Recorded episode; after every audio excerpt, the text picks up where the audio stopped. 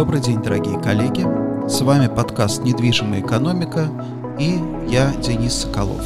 Сегодня 23 марта 2022 года. Вчера я разослал а, своим коллегам и своим, а, собственно, подписчикам разослал а, небольшой бюллетень. Я теперь каждую неделю стараюсь а, писать не, некоторый такой апдейт о том, что происходит на свете, о том, как нам к этому относиться и так далее.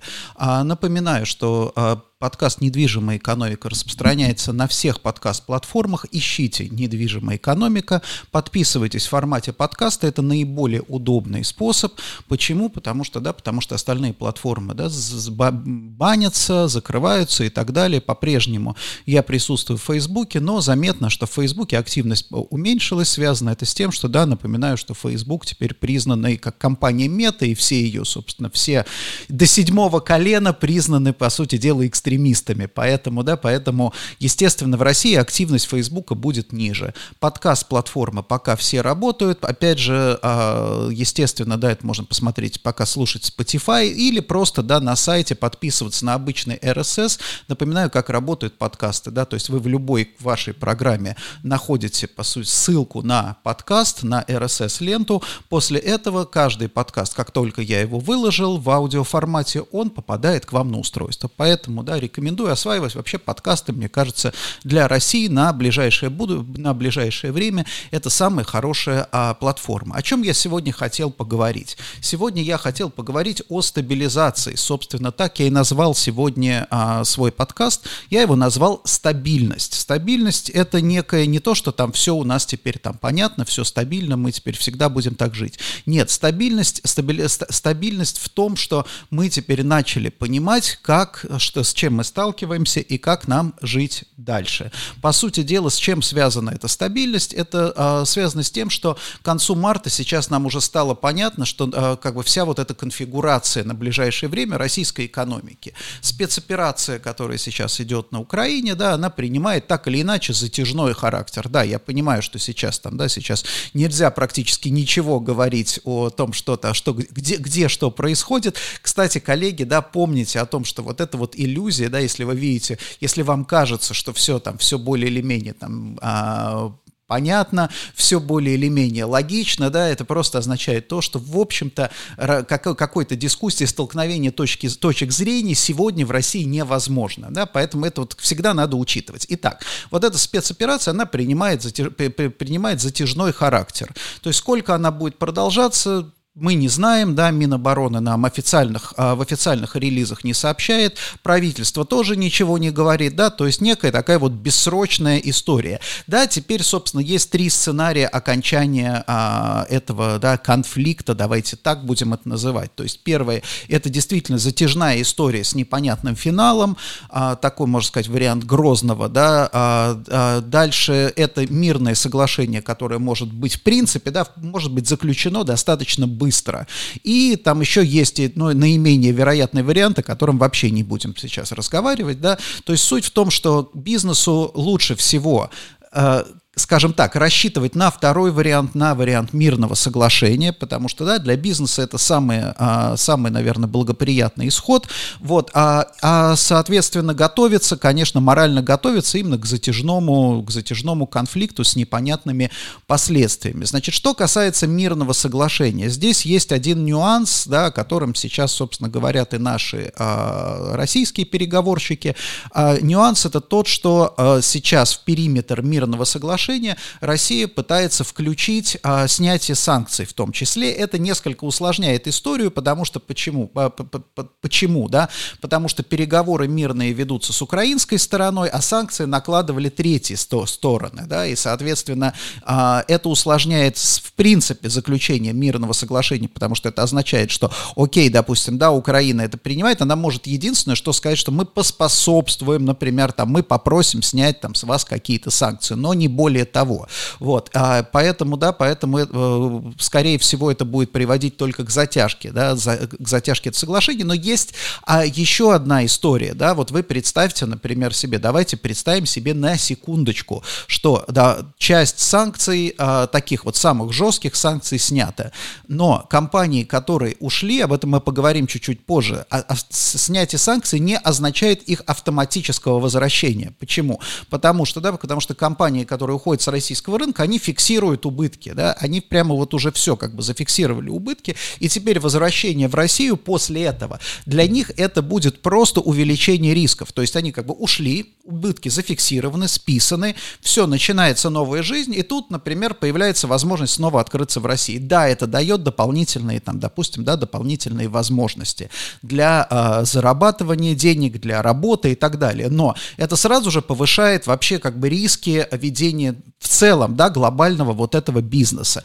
Поэтому здесь даже снятие санкций, оно автоматически не означает возврата к прежнему. Вот это вот а, самое важное, что нужно понимать. Кроме всего прочего, снятие санкций в целом это длительный процесс, он исчисляется годами, да, годами. То есть какие-то санкции можно включить, например, там, допустим, в пакет мирного соглашения, это возможно удастся, но в целом снятие санкций, например, там, да, снятие санкций вообще с России как со страны, а не персональных санкций, а именно со, с России как со страны, отраслевых санкций, в принципе, это там, я не знаю, откладывается, наверное, где-то это 25-й, 26-й, ну, даже при самых каких-то самых позитивных сценариях, 25-й, 26-й, 27-й, там, и так и далее годы. Поэтому, да, поэтому экономика переходит, то есть вот если а, еще до недавнего времени казалось, собственно, и нашим властям казалось, что да, мы берем сейчас, тушим пожар, пожар, да, после этого восстанавливаем экономику. Сейчас нет, сейчас экономика перешла в фазу такого длительного противостояния. Здесь очень показательно, да, очень показательна история с ключевой ставкой. Я уже говорил неоднократно, почему я ориентируюсь на ключевую ставку настолько. Это единственная цифра, которая сегодня у нас э, существует. Да? Это вот, кстати, к вопросу о качестве, там, допустим, экономического управления. Да, мы много слышали о правительстве технократов, обо всем, о том, что у нас там все учтено, в цифрах и так далее, да, вот сегодня у нас, да, сегодня у нас такая ситуация, сегодня у нас э, идет спецоперация, правительство у нас не удосужилось пока еще сделать прогнозы, ни по инфляции у нас нет прогноза, у нас нет прогноза по там росту, падению ВВП, у нас ничего практически нет, да, то есть все летят по сути дела, по приборам. То есть вот эта вот вся цифровизация, которую якобы нам обещали, да, что нам обещали? Нам обещали, что мы будем очень оперативно, там все, все все будут знать прекрасно. Ничего, вот сейчас ситуация такая, что мы ничего не знаем. Да, возможно, есть какие-нибудь там ведомства а, очень, а, как intelligent, да, те ведомства, которые хорошо знают, а, имеют хороший доступ к информации, они действительно, возможно, знают, там, изучая все наши траты, знают ситуацию, да, возможно. Но, к сожалению, да, эта информация недоступна, а здесь ведь еще очень важно, да, высокий, как бы высокий уровень организации экономики, он еще, э, не, как бы для этого необходима доступность информации, потому что, окей, допустим, 3, 5, 7 человек знают, да, знают о том, что происходит реально в экономике, в стране. Замечательно, они очень осведомлены, они принимают какие-то решения, но вы понимаете прекрасно, что правильная интерпретация, а интерпретация возможна в дискуссии, да, соответственно, она важнее, чем иметь какую-то супер-пупер достоверную, по большому счету, достоверную информацию. Если ты знаешь, какое точно расстояние до Луны, например, да, это тебе не поможет долететь до Луны, если ты не знаешь, как делать ракеты, по большому счету, да. То есть, и, допустим, да, человек, который точно рассчитал это расстояние и держит его при себе, он на Луну никогда не, не, не до Луны никогда не долетит. А долетит он только в том случае, если он поделится этой информацией с инженерами, поделится этой информацией с другими другими учеными, да, с биологами и так далее. И тогда можно будет сделать вот этот как бы проект полета на Луну. Здесь та же самая история, да, здесь та же самая история. Может быть, у кого-то есть эта информация, она, к сожалению, обществу недоступна, обществу и бизнес-сообществу, да, и экспертному сообществу, потому что экспертное сообщество сейчас гадает. Лучшее, что на сегодня есть, это консенсус-прогноз от Центрального банка. То есть Центральный банк опросил экспертов, и эксперты сказали, вот наше мнение будет вот такое-такое. Я об этом э, консенсус-прогнозе говорил. Это лучшее, что есть есть на сегодня, да. И вот здесь как раз, да, проблема а, той же, с той самой цифровизации, потому что как только мы начинаем полагаться на цифровизацию, у нас остальные, как остальные инструменты познания мира начинают работать очень плохо, да, и вот и получается, что у нас нет экспертного прогноза от Минэкономразвития, у нас нет экспертного эконом, э, прогноза от, допустим, правительства, даже экспертного прогноза от Центробанка у нас нету, у нас только есть экспертный прогноз от каких-то там, да, экспертов, опрошенных Центробанком. Вот в чем проблема. Я понимаю, что правительство ждет поступления каких-то цифр, там еще чего-то, да, вот для построения своих моделей, но живем мы сейчас. Итак, значит, что у нас а, есть? Центробанк не пересмотрел ключевую ставку 20%, 20% сохраняется следующий пересмотр ключевой ставки аж 29 апреля. Да, то есть до 29 апреля, судя по всему, мы живем вот в этой затяжном, в этом, в этом затяжном противостоянии как минимум, да, как минимум. То есть э, это означает, что правительство не ожидает вообще не, никаких изменений. Значит, что у нас происходит параллельно? Параллельно у нас происходят две вещи. У нас происходит ужесточение внешней, как бы внешнеэкономических связей, да, ограничения на там оборот валюты и так далее. И хорошая новость, запрет на плановые проверки бизнеса до конца 2022 года.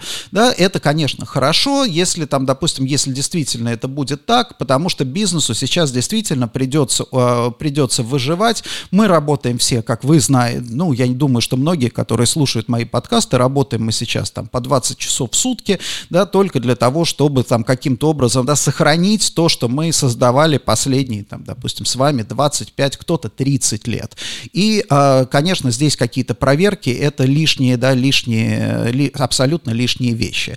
Что касается ограничения на валютные переводы, то здесь очень много, да, как бы очень много на эту тему спекуляций. Я в этом вижу одну простую логику, да, то есть сейчас э, Центробанк хочет э, и правительство, они хотят избежать пикового спроса на валюту. То есть, по сути дела, сегодняшняя ситуация такова, что, в общем-то, человеку, да, человеку валюта не нужна, поскольку выехать он все равно никуда не может, да, российские самолеты никуда не летают, иностранные компании не летают сюда, визы там, я уж тоже, уж, уж тоже непонятно, да, сегодня вообще гипотетически даже, можно ли получить там шенгенскую визу, в общем, много, множество, множество вопросов, соответственно, карты, вот, карта не работает, если ты хочешь лететь за границу, тебе нужна валюта, да, значит, а это единственное единственная, как бы, единственная необходимость в валюте сегодня, которую, как бы, видит наше правительство. Но у валюты есть, у валюты и у денег есть еще одна важная функция. Важная функция заключается, как бы, функция сокровища, да, функция сохранения богатства.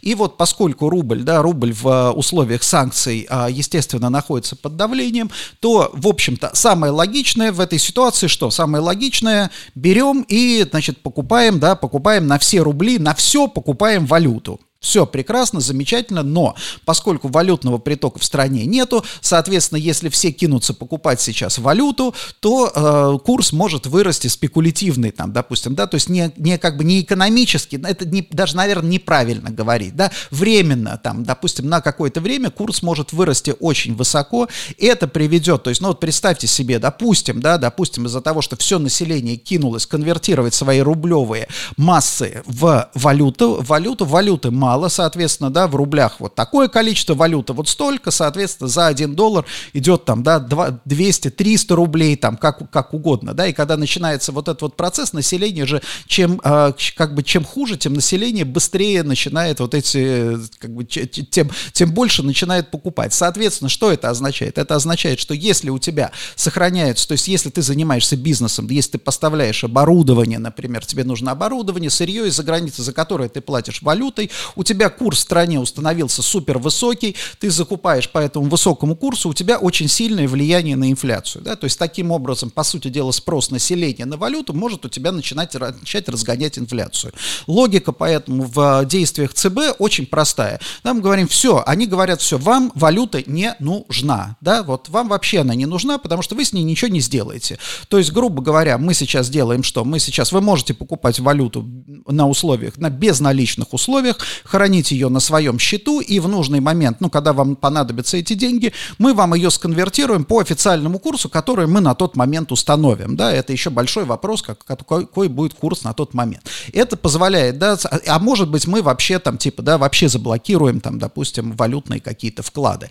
То есть здесь вопрос в том, что человеку, да, у человека возникают очень большие риски хранения безналичной валюты. Да, наличная валюта сразу подвергается меньшим рискам, потому что наличную валюту ты можешь вывести, условно говоря, 10 тысяч долларов легально в чемодане. Что-то ты можешь даже вывести нелегально. Но, соответственно, да, именно поэтому были ограничения на продажу наличной валюты. То есть, по сути дела, сегодня, да, сегодня можно говорить о том, что а, вот кто помнит 90-е, да, была такая история свободно конвертируемый рубль, да, то есть это была мечта российского человека, что он куда-то там поедет или где-то он может рассчитываться рублями и конвертировать, да, условно говоря, на лету конвертировать э, эти рубли в другую любую валюту. Фактически, да, вот международные платежи, карты сняли этот вопрос, потому что, да, рубль стал абсолютно свободно конвертируемый. Ты едешь с рублевой картой куда угодно, ей расплачиваешься, на лету через банк происходит конвертация, платишь в чем угодно, в, сам, в сомах, да, там, я не знаю, в этих самых, в динарах, там, в кронах, в долларах, в евро, там, в любых абсолютно,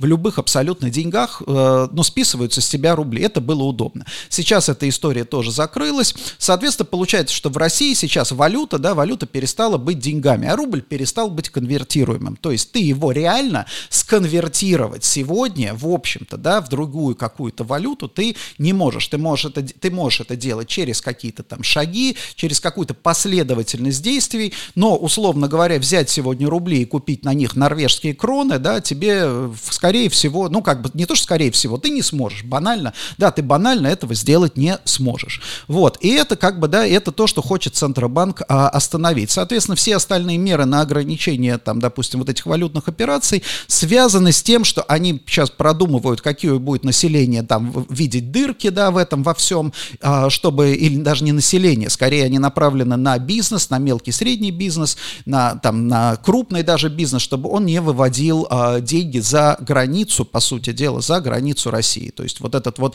отток капитала, который находился в 90-е, который у нас наблюдался с 90-х годов, сейчас есть попытка такая серьезная остановить, потому что я думаю, что правительство верит в то, что если деньги останутся в стране, мы будем жить богато, да. Дальше мы как-то уж там, если деньги в стране есть, дальше мы наладим какое-то производство. Но об этом мы еще чуть-чуть поговорим. А, значит, а есть, я обратил внимание на такую смену настроя, очень серьезную смену настроя, я ее назвал оптимизм изоляции, да, то есть сначала был шок, когда вдруг, да, люди поняли, что да, теперь мы отрезаны от мира, теперь мы не можем поехать за границу, теперь мы не можем расплачиваться, мы не можем заказать какие-то, да, банальные, там, простые вещи, кстати, любопытно, я еще до начала спецоперации что-то там заказал на Амазоне, и вот, ну, какую-то, да, штуку для своих подкастов, а, девайс один, я, я, может быть, в следующем подкасте вы его уже увидите, а, и он ко мне едет, он ко мне едет, он вчера прошел таможню, да, то есть какие-то вот эти вот цепочки, все вот что-то, оно работает, но работает, конечно, очень плохо, и ты не понимаешь, как это дальше. Вот теперь, как бы теперь я просто не могу даже заплатить за там товар, чтобы его привезти, даже если привезти его возможно. То есть это очень серьезное ограничение. Но этот оптимизм, да, что значит оптимизм изоляции? То есть все, мы перешли в изоляцию, сначала шок, а потом, да, потом люди в России, ну как бы мы все люди, которые, нам хочется работать, нам хочется развиваться, нам хочется делать мир лучше. И, соответственно, да, соответственно, стали люди размышлять так, хорошо, окей, Макдональдс там, допустим, уходит или там не уходит, я не знаю, сейчас можно говорить о том, что Макдональдс уходит, не знаю, можно или нельзя, кто уходит, кто не уходит, э, но, в принципе, мы все понимаем, чем это в итоге кончится, да, но это, э, как бы люди говорят, хорошо, они уходят, остается, да, остается ниша, мы же можем сами делать что-то подобное, да, Поэтому, да, мы будем заполнять эту нишу, да, будем заполнять своими а, отечественными товарами. Да, в этом есть определенная, конечно, в этом есть определенная логика, да, и наши коллеги там, допустим, в Северной Корее тоже хорошо знают опора на со- собственные силы, идеология Чучхе, да, то есть, ну, понятно, что она где-то, да, где, где-то в, в определенных условиях работает, но здесь возникает, да, возникает следующий нюанс, возникает то, что вот современный мир, в чем здесь как бы с таким таким подходом проблема. Современный мир очень сложный, да, очень сложный, и для того, чтобы какие-то делать сегодня, там, допустим, форматы, вот, да, характерный пример ритейл, да, абсолютно вроде бы, да, вроде бы ничего сложного. Ты продаешь там, допустим, какие-то товары, но мы все прекрасно знаем, что современный ритейл у тебя продает не, товар, не только товар, но и эмоцию, да, он двигает моду вперед, например, да, то есть если ты хочешь, например, открывать магазин, да, который у тебя, в котором у тебя коллекция меняется 6 раз за год, да, соответственно, да, соответственно, у тебя должны работать дизайнеры, которые у тебя разрабатывают эту коллекцию. Дальше эти дизайнеры, которые меняют каждые, да, вот каждые несколько, там, допустим, недель витрины, разрабатывают выкладку товаров. У тебя должны быть там, допустим, а, люди, которые обучают персонал, правильные консультантов и так далее, да. И это все возможно на эффекте большого масштаба. То есть, когда ты продаешь товары в, там, в 10, 20, 30 странах. Если у тебя 2, 3, 4 магазина, то это все ложится, да, вот, это, вот эта вся нагрузка, она ложится на единицу продукции практически не, да, не, а, как, как сказать, очень, э, у тебя цена продажи начинает расти. Соответственно, да, вот мы помним прекрасно, у нас, в общем-то, в, там, в 90-е годы, начало нулевых, у нас дефицита, в общем-то, не было. У нас были все товары, у нас не было потребительского опыта до открытия, например, торговых центров. Не было потребительского опыта. Почему? Потому что, да, были отдельные магазины, в отдельных магазинах ты оптимизируешь, ты, вот маленький магазин, челнок там, допустим, ну, я не знаю, или фирма привезла какой-то товар, она его продает, она продает, то есть она работает от склада, у нее есть товар, соответственно, надо продать то, что есть. Да? Современный ритейлер по-другому работает. Он сначала создает, да, создает спрос, то есть понимает, что нужно людям, потом поставляет, формирует, да, формирует свое предложение в соответствии с потребностями людей. Потребности людей надо изучать. Это не так просто, да, да поэтому современный ритейл – это психология, скорее такая гуманитарная, да, гуманитарная наука сродни, по большому счету, там, я не знаю, философии, например, да, а вовсе не какая-то там техническая. Здесь купил, здесь продал, здесь там наценку сделал. Да? Вот купил, продал, сделал наценку, это отлично, это рыночный формат. Да? Современный торговый центр, современная торговля – это гуманитарная, по сути дела, наука, которая исходит из психологии потребителя. Да? То есть ты превращаешь психологию в деньги. Это вот очень такая сложная история. Это можно делать, опять же, только на больших масштабах, а не на маленьких. Поэтому, да, поэтому если мы в России, там, допустим, если, когда мы в России вот сейчас мы замыкаемся, мы создаем свои, э, свои собственные компании, которые, да, которые то же самое поставляют, они будут какое-то время, да, то есть какое-то время мы можем мимикрировать, например, да, мы можем а, пытаться там имитировать, а, я не знаю, тот же самый там условно Макдональдс. Это кажется, что это очень легко, но технологически, технически это можно. Но в любом случае локальный бизнес не будет а, подвергаться, не будет проходить через ту же эволюцию, что и глобальный бизнес, то есть модифицировать свою продуктовую линейку, да, там через коммуницировать с людьми через сложные, там, изощренные рекламные кампании и так далее, да. Поэтому здесь, конечно, да, в моменте это единственная сейчас история, это хорошо, ну, как бы, да, для кого-то это хорошо, для, там, в целом, да, в целом для потребителя, конечно, это снижение потребительского опыта, здесь оно неизбежно. Мы можем посмотреть на санкции, мы делали проект в Иране, да, вот э, как работает ритейл, например, под санкциями, там, собственно, да, здесь, здесь нет никаких, не нужно питать никаких иллюзий. Но возникает один очень важный, да, очень важный момент, который вытекает из сказанного мною раньше. То есть в условиях, когда у тебя запрещены или ограничены поставки, а пока поставки, пока ограничены расчеты, да, взаиморасчеты, пока ограничено сотрудничество, потому что, ну да, конечно, у нас, допустим, да, России разрешили параллельный импорт, то есть, ну, условно говоря, ты можешь теперь там не только, э, не, не, не только в Россию можно поставлять только по официальным каналам, то есть вот если есть здесь, например, представительство какой-нибудь компании, вот оно везет свои товары сюда. Нет, теперь можно, допустим, в Россию поставляли. Раньше параллельные поставки были ограничены, потому что, ну, например, там они были ограничены чисто технически. Например, да, ты, конечно, можешь взять и приехать, поехать и купить, например, там, я не знаю, на рынке или где-то там на оптовой базе под видом там кого-то другого купить, например, я не знаю, там лекарства, еще что-то, еще какие-то товары, но ты привезешь в Россию, у тебя, да, у тебя упаковки будут не на русском языке, да, у тебя упаковки, упаковки будут на языке там той страны, например, там, я не знаю, на английском или там там на французском или даже на китайском, например, да, ты, конечно, наклеишь наклеечки, да, но не по всем товарам это допустимо. Соответственно, сейчас разрешили, да, такие вещи разрешили, но не факт, что как бы компании сами не будут препятствовать. Поэтому э, по таким поставкам, да, таким поставкам в Россию. Поэтому здесь гарантировать поставки невозможно. То есть представьте себе, вы сейчас там, допустим, ритейлер, вы думаете, ага, отлично, я сейчас буду продавать, например, одежду такую же, как продает H&M, например. Несложно, я сейчас там по этим же моделям, по этим же лекалам закажу, например, там в Китае, в Иваново, еще что-то и так далее. Но с чем вы столкнетесь? Вы, стал, как бы будете сталкиваться через там какое-то время. Совершенно очевидно, да, что, допустим, из Китая, например, вам могут сказать, знаете что, слушайте, тут объявили санкции, говорят, что если мы будем поставлять там в Россию, для там нас будут там какие-то штрафы. Давайте-ка мы не будем вам поставлять, или даже на самом деле они ничего не будут говорить, а скажут, слушайте, у нас там закончилось там, товар закончился, да, мы там overbooked и так далее, да. Произойдет такой, не факт, да, но вероятность существует. Та же самая там условно ивановский трикотаж, да, ивановский трикотаж вы запросто может столкнуться, даже при желании шить для вас там, допустим, товары, да, он может столкнуться с дефицитом ткани. Дефицитом ткани, оборудование может сломаться, да, не навсегда его починят, но будут перебои. Но это нарушает, вот эти вот, вот эта вся история, она нарушает основную концепцию современного ритейла, работать с колес, да, не накапливать склад, а работать с колес. То есть ты разместил заказы, заказы ты получаешь, сразу продаешь. Да, у тебя должны быть буферные склады, да, где ты это просто привез, разместил, дальше ты совершаешь там дистрибуцию с этого склада. Но здесь у тебя получается, что у тебя нет гарантии поставок. Если ты начинаешь развивать розничную сеть, не имея гарантии поставок, то тут возникает очень большая проблема, потому что может оказаться, сеть у тебя есть, ты все отстроил, ты вложил большие деньги, а у тебя недостаточно товара.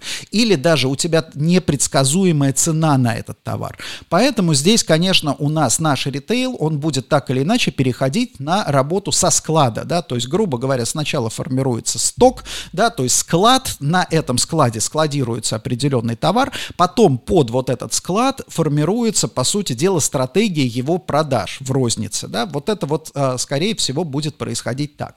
Та же самая история, допустим, да, с пищевкой, многие мне сейчас тоже говорят, ну, подумаешь, да, продукты у нас будут отечественные. Здесь тоже есть один важный нюанс, потому что, да, ты можешь ориентироваться на отечественные продукт, зная, что если не урожай, ну вообще выстраивать, по сути дела, пищевое производство, зная, что если у тебя, например, да, в стране не урожай условно говоря, там, я не знаю, там, я, там, зерна, картофеля, да, еще что-то, ты купишь это спокойно на мировом рынке, да, и, по сути дела, твое предприятие простаивать не будет. Если вдруг сейчас оказывается, да, что мирового рынка для тебя нет, он закрыт, этот мировой рынок, то тогда, да, ты несешь риски, банальные риски, там, не погоды, не урожая, по большому счету, риски ценовые, да, ценовые колебания. Поэтому в этой ситуации, опять же, практически невозможно строить долго, как, такие долгосрочные проекты, стратегии и так далее. Вот это вот интересный, да, интересный нюанс. То есть мы с вами, вот э, многие говорят, что там, опять же, вспоминают 90-е. В 90-е годы вот так работал Советский Союз, да, то есть работал на склад,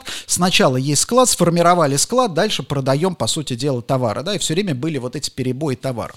Когда началась новая система, когда вот эта система там just in time, да, когда у тебя большое количество производителей, конкуренция на рынке, да, ты гарантируешь поставки, тебе не нужно формировать вот эти товарные запасы, у тебя повышается очень сильно эффективность, эффективность по всей цепочке. Сейчас, да, сейчас эффективность это будет снижаться, то есть наша инфляция инфляция, это будет не только, да, не только удорожание рубля, но это снижение в том числе вот этой всей эффективности по цепочке. Какая по отдельным товарным категориям, да, понятно, что сейчас мы видим там спекулятивный рост цен, там тот же самый сахар, условно говоря, который якобы там уже теперь по 200 рублей продается, практически в два раза дороже стал. Я, честно говорю, сам не видел, но вот у меня родители, например, жалуются, что уже там вторую неделю у себя рядом с домом не могут сахар купить. Ну, сахар не самый главный, главный товар, вот, но тем не менее, да, тем, тем, тем не менее, это понятно, что это спекулятивная история, потому что люди прекрасно понимают, что да, у тебя сейчас есть деньги, непонятно, что будет дальше, если у тебя не так много денег, но надо, в общем, купить хотя бы то, что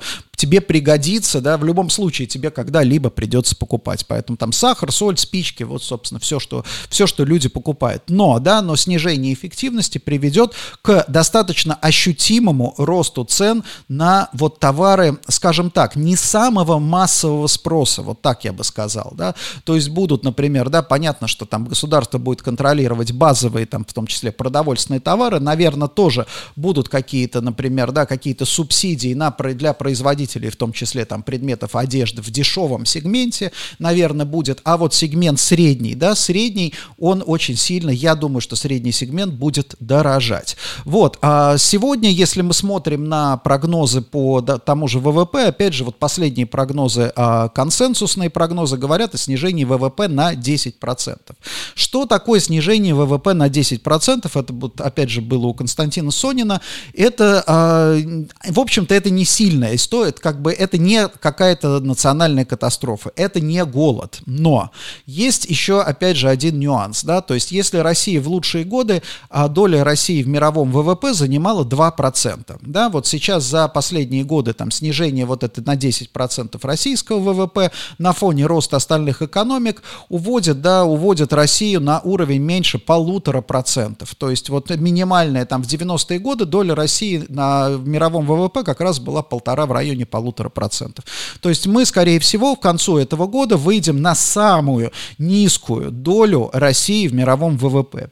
А доля в мировом ВВП важна для, опять же, принятия решений. То есть те же самые, да, любой инвестор, любая компания, она взвешивает риски, взвешивает доходы. И вот эта вот доля ВВП, то есть одно дело, когда ты говоришь, да, страна, там у нее 2 с лишним процента доля в мировом ВВП, и, соответственно, этот ВВП еще растет более быстрыми темпами. Да, ты должен там, ты должен быть там, потому что, да, потому что это растущий рынок. А другое дело, когда ты, допустим, там акционерам пытаешься доказать, что, смотрите, страна, да, у нее не, недавно был, была доля 2%, сейчас 1,5%, и эта доля неуклонно снижается. Ну, в чем смысл, как говорится, да, развивать бизнес, еще и нести риски. И это, наверное, да, такая не очень хорошая история. Но что такое 10% ВВП падение? Это означает, что для отдельных отраслей это будет спад, там, может быть, 70 и 80 80%, да? для других это будет рост 30-50%, то есть это изменение структуры экономики. И вот мне кажется, важная часть будет, что у нас все больше и больше будет как бы часть государственной экономики, то есть это все вот это вот, все, что, все валютные регулирования, все это нужно, да, нужно осуществлять этот контроль. Опять же, от нас уходят иностранные, там, допустим, облачные сервисы и так далее, все это придется заменять, это все нужно там программировать, программировать заново, а за программистами нужно следить, чтобы не происходило, да, утечек, как, например, у Яндекса ушла утечка, да, произошла утечка данных о том, что кто, кто покупает, кто покупает, кто сколько покупает в Яндекс Еде, да, то есть это позволит теперь аналитиков, например, обнаружить, да, самые прожорливые, например, там, бизнес-центры и так далее, да, то есть на самом деле много, много, много интересного из этого можно извлечь, но тем не менее, да, тем не менее, вот эти утечки, обвалы Wildberries, о котором я говорил недавно, это все тоже, да, тоже элемент одной, от, от одной цепи, то есть придется инвестировать больше, а, инвестировать больше в людей, которые работают, ну, связаны, да, с обеспечением инфраструктуры. Вот, что касается потребителей, с потребителями, а здесь история еще более интересная, потому что потребители во многом живут, ну, в рамках, да, ну, сейчас, опять же, альтернативных э, источников нет, даже Евроньюз, насколько я понимаю, запретили, хотя Насколько я помню, Россия это акционер Евроньюз и, собственно, финансирует Евроньюз, и Евроньюз это всегда была такая, ну, я не знаю, там, такая компромиссная история, но сегодня Евроньюз тоже запрещена, то есть альтернативных каких-то источников точки зрения нет, да, у, у, как бы, у россиян остался только телевизор, по большому счету. И этот телевизор будет говорить, и уже говорит, да, о том, что э, необходимо отказаться от ценностей общества потребления. Собственно, Владимир Владимирович об этом говорил, что это их там западное общество потребления, да, и он не осуждает тех, кто так, так живет, но, собственно, он не, как бы, он не осуждает, но не любит, не любит тех, тех кто так живет. Опять же, почему-то он прошелся по гендерным свободам, видимо, тоже есть какие-то у, у нашего уважаемого президента какие-то сложности, наверное, связанные с гендерными вопросами, не знаю, да, что тут, а, почему, почему-то так его сейчас это беспокоит, когда, когда у нас гораздо более актуальные есть, наверное, темы. Ну вот, а общество потребления. Что это означает? Отказ от общества потребления, это означает, с одной стороны, это как бы, да, ничего в этом страшного, казалось бы, в этом страшного нет. Но с другой стороны возникает следующий вопрос. Хорошо, если ты а, не, как бы, не часть общества потребления, если тебе ничего не нужно, например, да, и твоя доблесть в том, что тебе ничего не нужно, то тебе тогда не нужно и работать, и в принципе, да, стараться что-то сделать, стараться заработать, создавать бизнес, например, да. Вы, ты презираешь тех людей, которые, да, которые что-то делают, потому что, да, потому что они как бы жертвы общества потребления. И вот это понижает в целом, в, цел, в целом эффективность общества социальной, да, и изменяет социальные связи. Поэтому, да, я думаю, что потребители будут сильно меняться, и, соответственно, а, соответственно, да, их спрос и, наверное, станет, то есть они будут, потребители будут адекватные тому упрощающемуся предложению, которое будет предлагать ритейл. Но что здесь, э, что здесь стоит особняком, абсолютнейшим особняком стоит внутренний туризм, да, потому что внутренний туризм прекрасно накладывается на патриотическую повестку дня. Действительно, да, у нас, тем более, что это объективно, у нас в России был очень сильный перекос в сторону, там, допустим, иностранного туризма, то есть людям было проще поехать, да, благодаря, опять же, существованию инфраструктуры, это было проще, дешевле поехать за границу, чем смотреть свою страну. В итоге у нас выросло целое поколение людей, которые точно, да, плохо очень себе представляют Россию, плохо представляют себе, как живет Россия, плохо представляют себе, что там, что есть в России интересного, что неинтересного, да, то есть вот живущих, да, в какой-то вот этой вот мифологии, наверное, да, мифологии о России, почерпнутой из телевизора и там из социальных сетей. Поэтому, да, поэтому я думаю, что эта повестка дня будет сохраняться, то есть внутренний туризм будет будет очень активно развиваться, но здесь есть опять же проблема. Проблема заключается в том, что как мы помним, да, с вами, как начинался заграничный туризм. Заграничный туризм начинался с осознания того факта, что поехать за границу это дешевле, качественнее, приятнее, нежели поехать по России. Да? Сегодня российский внутренний туризм очень дорогой. Вот если вы сегодня там посмотрите на цены на какие-нибудь там более или менее интересные, я не говорю там пятизвездочные люксовые гостиницы там и так далее, далее, да, а какие-то курорт, ну не то, что курортные, а вот знаете, как есть такие загородные отели с интересным дизайном, я вот люблю просто очень такие, та, та, такие места, да, какие-то атмосферные места с интересным дизайном, с интересным подходом, это все ценник, да, цен, ценник очень высокий, это, это, это там минимум 10 тысяч за ночь, это, это, это, это сам, самый минимум, да, 10-20 тысяч, вот сегодняшний, по большому счету, сегодняшний ценник, насколько он доступен российскому потребителю массовому, это большой вопрос, да, ну, как бы, и это означает что? Это означает, что вот этот вот как бы качественный сегмент, потому что доступность вряд ли будет расти, то есть нужно будет экономить на всем, да, соответственно, вот этот качественный сегмент, он останется так и останется очень маленький. Мы снова перейдем, наверное, да, опять же, внутренний туризм снова перейдет к режиму, там, лыжи у печки стоят, там, палатки, гитары, костры и так далее, в чем, собственно, нет ничего плохого, но, наверное, надо посоветовать сейчас начинать э, делать походные гитары, я думаю, да, вот э, рост, рост туризму, кстати, тоже хороший, да, х- хорошая тема, профинансировать производство походных гитар из композитных материалов. У меня, например, есть такая, например, американская гитара походная из, э, из, из этого самого, из углепластика, угле, э, как это, волоконная, да, из, из, из углепластика, которая не боится ни дождя, ни ветра, ни холода, ни тепла. Вот, наверное, это, кстати, хорошая, да, хорошая хорошая, хоро, хорошая вещь для развития туризма. Что же касается недвижимости, да, не, особенность рынка недвижимости заключается в том, что он касается всех отраслей, да, то есть то же самое, как я говорил, некоторые отрасли падают, там, например, там, финансовый сектор будет очень сильно сокращаться, да, и недвижимость в этом секторе пострадает. Но, опять же, допустим, да, госаппарат, да, госаппарат будет расти, и недвижимость, э, та же самая офисная недвижимость, она будет очень хорошо, наверное, востребована вот э, в этом сегменте. То есть поэтому здесь очень важно, вот, вот сегодня мы, не, мы много раз говорили о гибкости, да, о том, что важно, чтобы недвижимость можно было пере, там, переформатировать из одного в другое. Собственно, вот начинается, да, начинается момент истины. То есть с офисами та же самая, та же самая история. И сегодня, да, сегодня собственникам офисных зданий нужно понимать, да, с какими арендаторами и как структурировать, кстати, арендные договоры, потому что, опять же, если ты а, структурируешь около государственной структурой, надо понимать, что в случае, там, допустим, каких-то а, там проблем, перебоев с платежами, да, то, а, видимо, да, видимо, тебе будут там, там обещать, да, ты не сможешь, то есть ты не имеешь силы там юридической против таких арендаторов. Это тоже надо учитывать, надо какие, о каких-то, видимо, гарантиях договариваться, да, то есть структурировать сделки уже немножко по-другому на других принципах. Вот. И, а, соответственно, тоже а, есть, мне кажется, важный аспект, что еще до недавнего времени отрасли, ну, как бы весь бизнес развивался вот за счет вот этой синергии, да, и офисный сектор. Почему? Важно кластеры, да. Москва-Сити, например, какие-то там кластеры на Белорусской, почему? Потому что у тебя рядом компании, и это важно находиться рядом с компаниями, это упрощает у тебя коммуникации, да.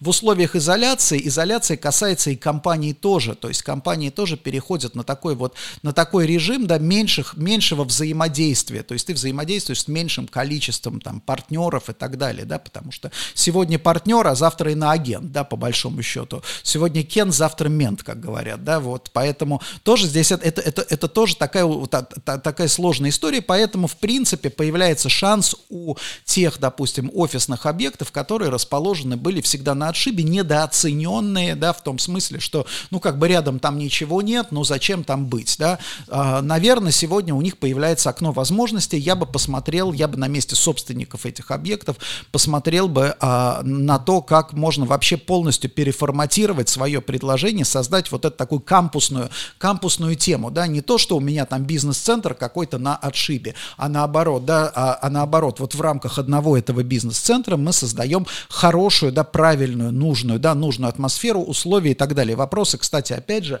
при снижении, там, таком снижении ВВП, снижении доходов ожидаемых, вопросы безопасности в том числе, они тоже будут стоять очень остро. Что касается торгового сегмента, торговые центры, они практически переживают вообще все, что угодно, да, как ни странно.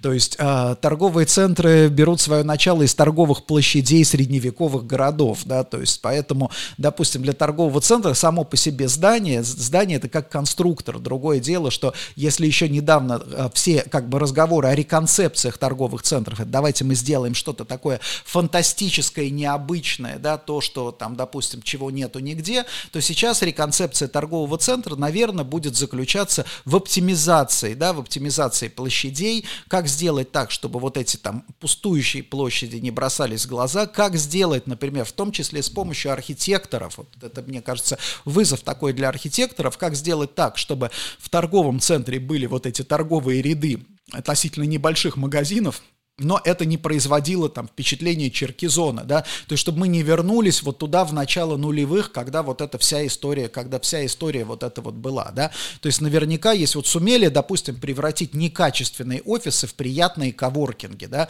коворкинги красивые, приятные, по сути, по сути это там некачественные офисы, это те самые, ну как бы, да, по фор... ну не то что по формату, по типу зданий, хороший коворкинг, он часто расположен в плохеньком офисном здании, но при этом он дает вот это вот ощущение, да, ощущение хорошей атмосферы. Вот, наверное, такие, да, вот, э, вот эти подходы сейчас нужно использовать и в отношении торговых центров, и вот те операторы, мне кажется, операторы коворкингов могли бы, кстати, свои вот эти знания и понимания привнести в торговую недвижимость. Я вот с удовольствием, коллеги, если кто-то меня слушает, да, э, допустим, те, кто занимается в том числе там креативными пространствами, да, коворкингами, может быть, есть смысл нам с вами провести какую-нибудь там, да, конференцию, ну, как бы обсуждение, да, поговорить на эту эту тему, потому что мне кажется, это потенциально очень интересная история, то есть дать возможность, вот э, условно говоря, мелкий, мелкий бизнес, стартапы те самые, да, еще 2-3 года назад стартапы это были хай-тех, это вот какие-то, да, проб-тех, вот со словом тех, это все было что-то вот такое модное, современное, да, такое, в общем, малопонятное простому обывателю. Теперь стартапы это, скорее всего, будет достаточно понятное простому обывателю, то есть, грубо говоря, торговля, какие-то базовые услуги, и так далее, да, но принципы, по которым строились, допустим, пространство для стартапов продвинутых, можно, мне кажется, распространять совершенно спокойно на те стартапы, да, на, на те стартапы, которые занимаются более базовыми вещами, то есть действительно придумать вот такой вот формат, э, как бы пространственный, дизайнерский, дизайн-код и так далее. Мне кажется, это очень перспективная тема. Что касается логистики, у логистики, как я уже говорил, да, есть две вещи. С одной стороны, давят вот это вот снижение ассортимента, снижение покупательской способности, никуда мы от этого не денемся. А с другой, вот эта вот история, да, со складом, да, то есть склад это не просто будет место дистрибуции, это важный актив, да, то есть, грубо говоря, да, если раньше приходил там, допустим, там кто-то и говорил, у меня полный склад там, я не знаю, чего-то там, памперсов, на него смотрели с, жал, с жалостью и говорили, ну, понятно, закопали закопал деньги, черт возьми, бедолага закопал деньги в товар, да, соответственно, видимо, сейчас он будет банкротиться. А теперь, да, человек, который придет, скажет, у меня полный склад памперсов, это будет человек, там, допустим, или бизнес, который будет востребован, и о, заходи к нам, и снова здравствуйте, да, приходите к нам в торговый центр, у вас же полный склад памперсов, вы у нас будете продавать эти ваши памперсы. Вот, а, поэтому, а, под, под, подводя итог, да, ситуация теперь более или менее более-менее, да, более или менее понятны. Здесь для нас с вами важно, да, не закрывать глаза на а, то, что происходит, не тешить себя обманами, да, обманом от того, что вот сейчас все это закончится и все вернется на круги своя. На круги своя не вернется, будет по-другому. Что-то делать в этой ситуации можно и нужно. Я, в принципе, наверное, даже уже обрисовал, а что, как бы, как, что, что я бы видел. Из угроз, которые еще до сих пор, наверное, мы до конца не осознали, это, конечно, угрозы IT, как бы, да, угрозы нашей IT-инфраструктуре. То есть, э, вот, э, понятно, что там присутствие, пока как бы не отключены ключевые сервисы из-за границы для России, да, но в перспективе это может произойти, и мы до конца не понимаем, чем это, чем это, э, чем это может закончиться, да. Э, в любом случае это закончится там снижением эффективности, более или менее, опять же, понятно, это в каких-то там базовых вещах, какой-нибудь Salesforce, например, уйдет, ну и по большому счету там бог с ним, его заменят на российскую, там, допустим, систему. Но насколько, да, насколько система управления предприятиями, например, да, в сложных таких там нефтяных сферах и так далее, насколько, насколько здесь э, серьезны, да, серьезные угрозы, я, естественно, знать не могу, но вот это как раз то, та, та история, где, наверное, последствия не очень понятны, там, глубина последствий, но в целом это будет в любом случае снижение эффективности. А что такое снижение эффективности? Это, а, удорожание, и, б, перебои в логистике, да, потому что что такое вот эти системы, там, а, как бы системы управления предприятием? Благодаря этим системам вы приезжаете на заправочную станцию, на каждой заправочной станции практически все колонки, да, все виды топлива, которые вам нужны, они есть, да, и вы совершенно спокойно заправляетесь. Если нет качественной системы а, управления предприятием, которая как бы, да, прогнозирует, сколько, в какой момент, что, куда нужно подвести, вы сталкиваетесь с банальной историей, вы подъезжаете приезжаете на заправочную станцию и видите, что сегодня там нет дизельного топлива, завтра нет там какого-нибудь там, да, какого-нибудь бензина, а потом, да, закончилось там, я не знаю, что-то, что там еще, да, еда закончилась в кофе, кофе закончился в кофейне, да, что-то вот в таком, в, в, в таком духе, да, это вот то самое снижение эффективности. И оно на самом деле, оно на самом деле очень сильно усложняет жизнь, гораздо сильнее, чем просто там какой-то рост цен, потому что, да, потому что ты начинаешь думать, ага, мне надо, ну, условно говоря, да, потребитель, там, компания, неважно, вот ты начинаешь думать, мне надо заправиться, так, небось этот самый, нам придется, наверное, объехать три заправки, или нужно обзвонить их там, да, это лишние там действия, которые ты уже начинаешь закладывать к простейшей операции.